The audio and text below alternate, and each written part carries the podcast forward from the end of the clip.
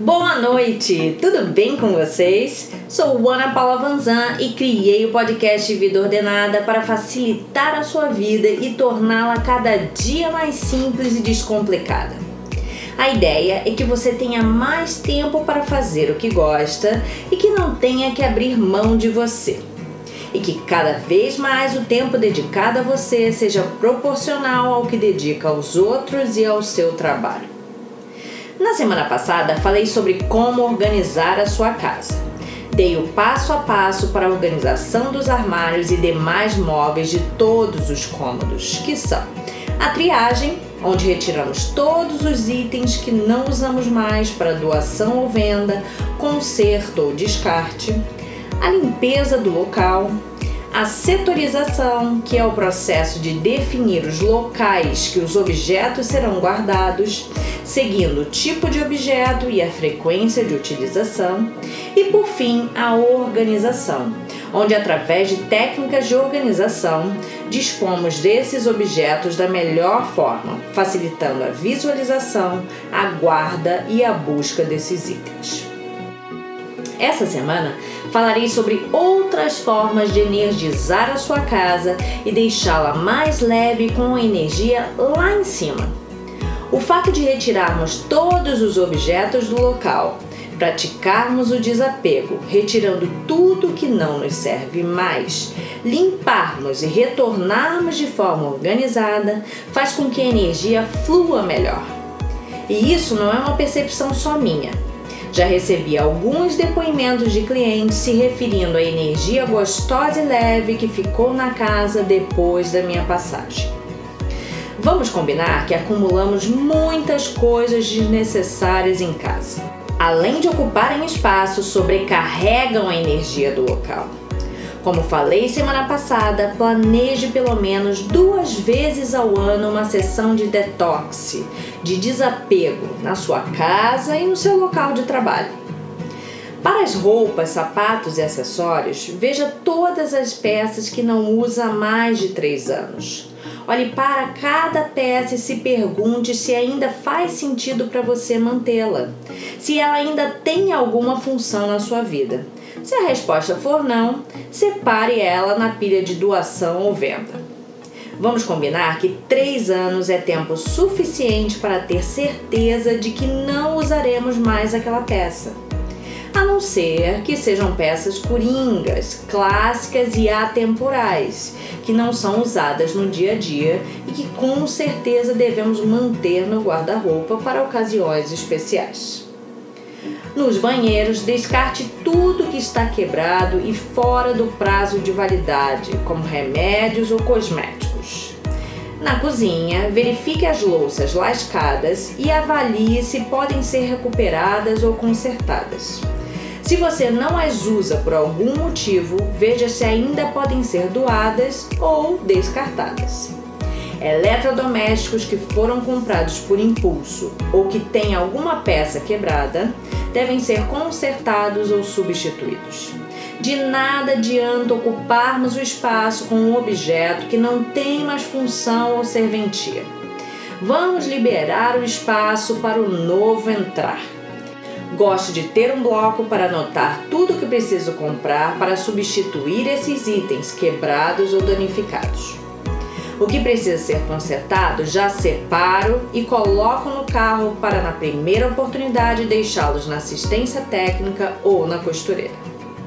Outra sugestão para ter uma casa com uma boa energia é ter hábitos mais sustentáveis.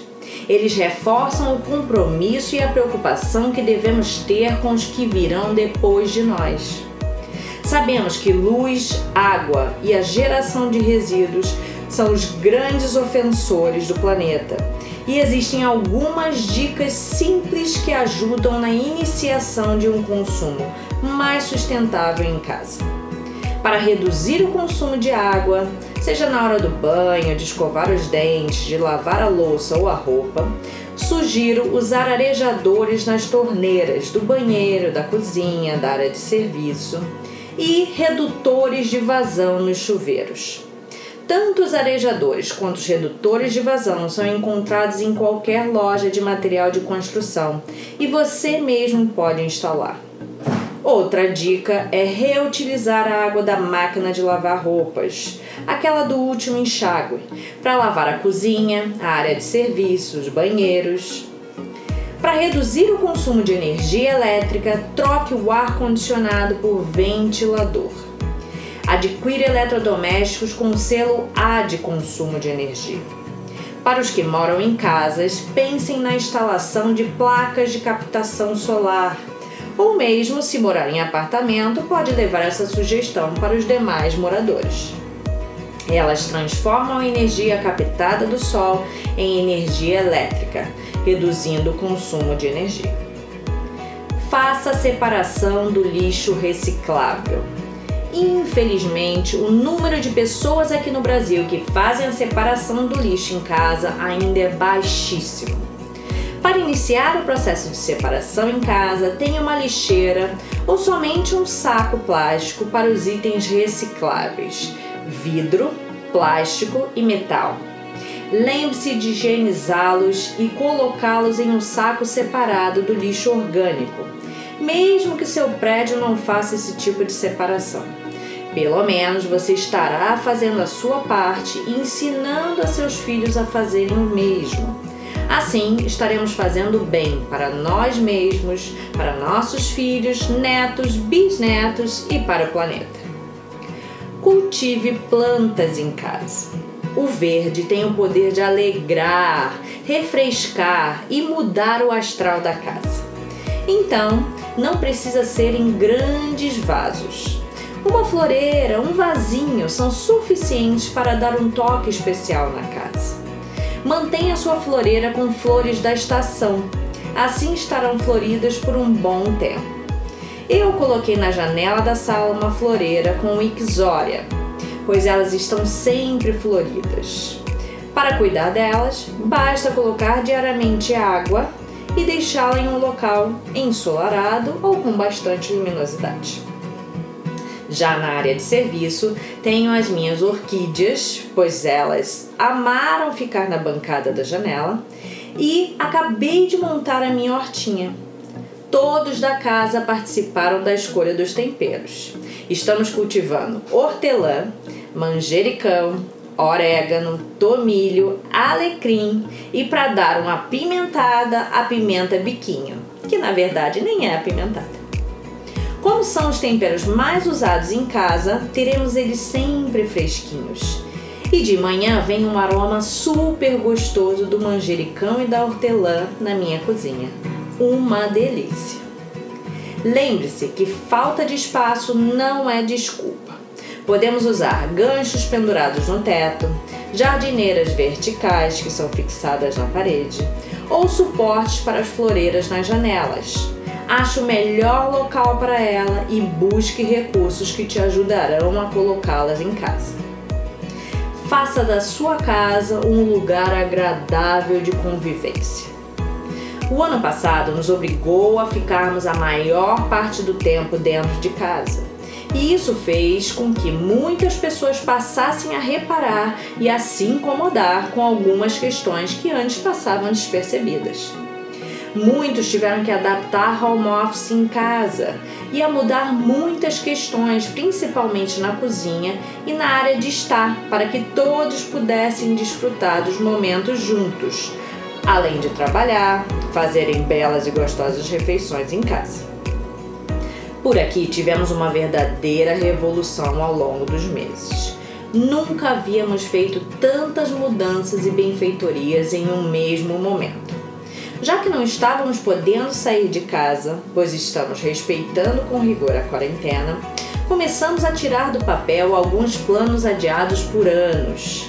Pintamos o apartamento, fizemos móveis em todos os cômodos, ajustamos a parte elétrica com novas tomadas e interruptores, trocamos as camas e colchões, Compramos quadros e objetos de decoração e dei um upgrade em muitos eletrodomésticos e eletroportáteis, pois como a produção na cozinha aumentou bastante, isso nos ajudou muito na otimização do tempo gasto no preparo dos alimentos.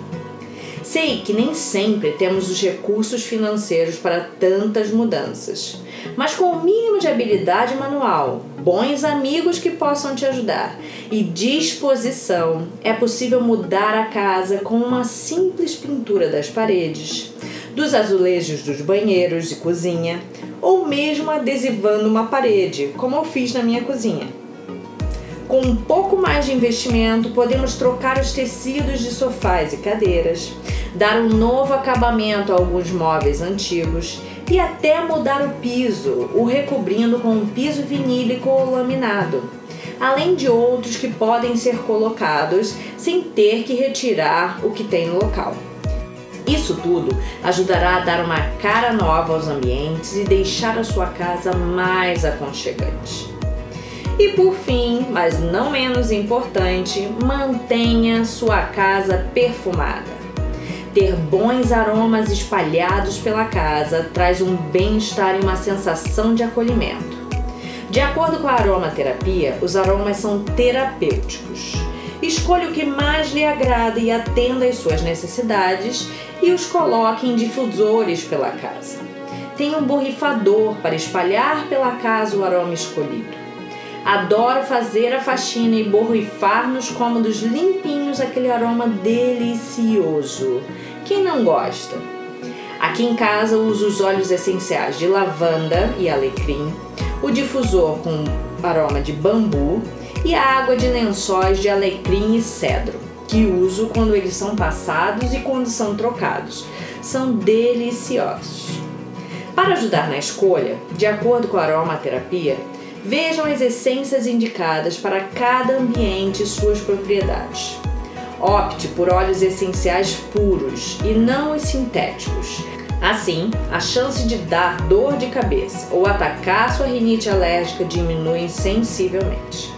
Fiz uma breve pesquisa sobre aromas e os mais indicados para cada ambiente da casa são para a sala de estar, que é um local da casa bem dinâmico, onde recebemos amigos, nos reunimos no final do dia para assistir um filme, uma série e relaxar, o recomendado é o aroma de canela, pois ele aquece o ambiente e promove interação entre as pessoas.